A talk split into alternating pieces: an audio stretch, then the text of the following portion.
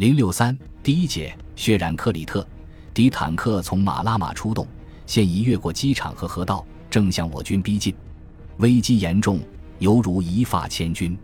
然而，这只不过是序幕而已。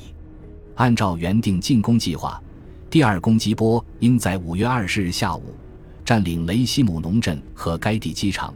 负责实施的是阿尔弗莱德·施图尔姆上校的第二空降团，以及伊拉克林。负责实施的是布鲁诺·布罗伊尔上校的第一空降团，但斯图登特将军有些踌躇不决。进攻该岛西部的第一攻击波出现了这种局面，于是他打算向那里派遣增援部队，但又怕为时已晚。而且，如果突然改变目标，肯定会产生严重后果。其实，即使不出现这种局面，希腊本土机场也已经够混乱了。本来命令第二攻击波于十三点出发，但大部分运输部队还原地未动，阻碍视线的沙尘、酷热的天气，许多飞机发生故障，加上从油罐里给飞机加油效率太低，凡此种种占据了大量时间。达芙利亚的运输航空团团长冯海金上校发现问题严重，要求把第二攻击波的出击时间推迟两小时，但是办不到了。电话已经中断，军司令部由于负担过重，也没有能力统一规定各部队的出击时间，于是出现了下述局面：虽然轰炸机、俯冲轰炸机、驱逐机已按预定时间向雷西姆农、伊拉克林实施了攻击，但是第二攻击波的很多运输机仍未离开希腊，运输顺序也搞乱了。本来应该全中队同时空阵。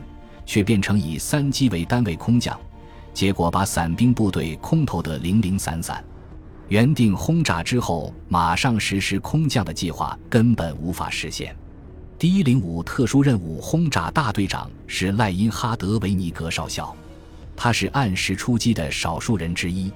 少校报告说：“我们第二次贴着海面向南飞行，按说我们应该碰到先于我们出发，而现在应该返航的第一批机群。”可是我们什么也没看到。维尼格少校的运输大队沿着克里特岛的海岸线飞往伊拉克林。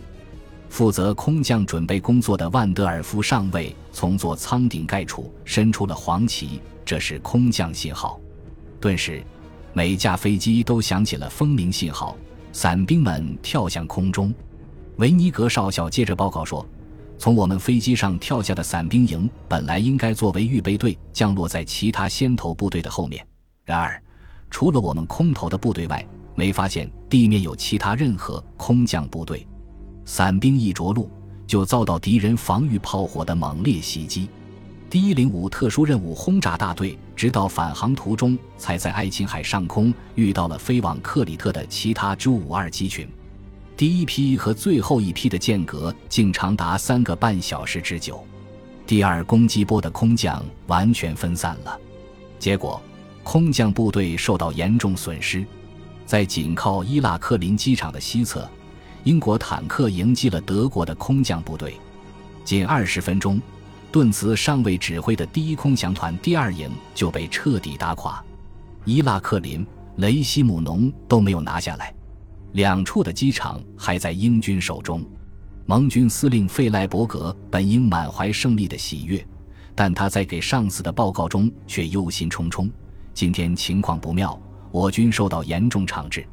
到目前为止，机场和海港虽然还在我们手中，但实际上是勉强维持局面，因此不容乐观。就连费赖伯格自己也不清楚这种担心有多少根据。五月二十日夜，尽管德国空降部队遭到重大损失，但也取得了最初的决定性的战果。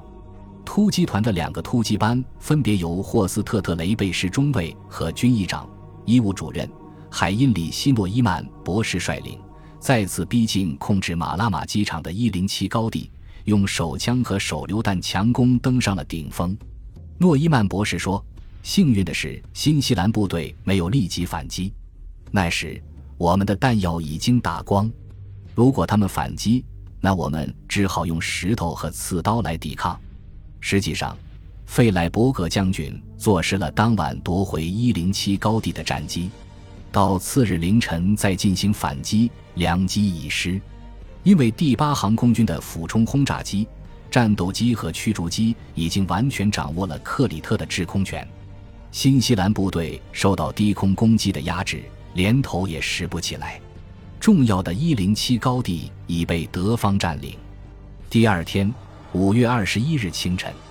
由霍尔斯特·海洛尔特少尉指挥的一个 J-52 三机编队准备在马拉马西侧着陆，机上乘坐的是克莱因上尉特别指挥所，他们的任务是给在激战中用尽弹药的突击团补充弹药。机场处在敌炮兵的射程之内，三架容克式飞机必须冒着敌人的炮火降落。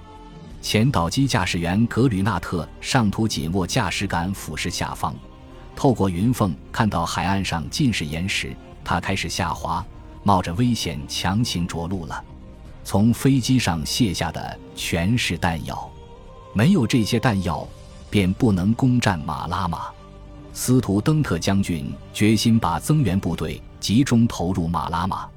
今天无论发生什么情况，也要展开山地空降作战。十六点，第一个中队穿过敌人的防空火力网。在狭窄的跑道上着陆了，炮弹在中队机群的周围和中间不时的爆炸，有一架容克式飞机被击中起火，有不少飞机的起落架被打坏，瘫痪在那里。但是，满载山地作战部队的运输机一架接一架的降落，一批又一批的作战部队从机内涌出。到五月二十一日傍晚。布赫霍尔茨运输航空团已把乌茨上校的第一零零山地机降团全部空运完毕，新组建的部队都被派到克里特来了。从着陆开始，他们就经受了一场炮火的洗礼。第五山地师师长林格尔中将说：“马拉马是通向地狱的大门。德军占领后的马拉马机场，近处是机场边缘的高射炮。”远处可以看到成群的 J-52，损失相当惨重，平均三架运输机里就有一架起火或机翼被打掉。斯诺瓦茨基少校命令用缴获的英军坦克清理机场仅有的一条跑道上的飞机残骸。不一会儿，机场的边缘就变成了飞机的墓地，八十架容克式飞机的残骸堆放在这里。尽管空运部队受到严重削弱，但他们仍在继续飞行。费莱伯格将军的担心已经变成现实，空降作战只是一个开端。克里特岛虽然还未被占领，但形势却变得有利于德军了。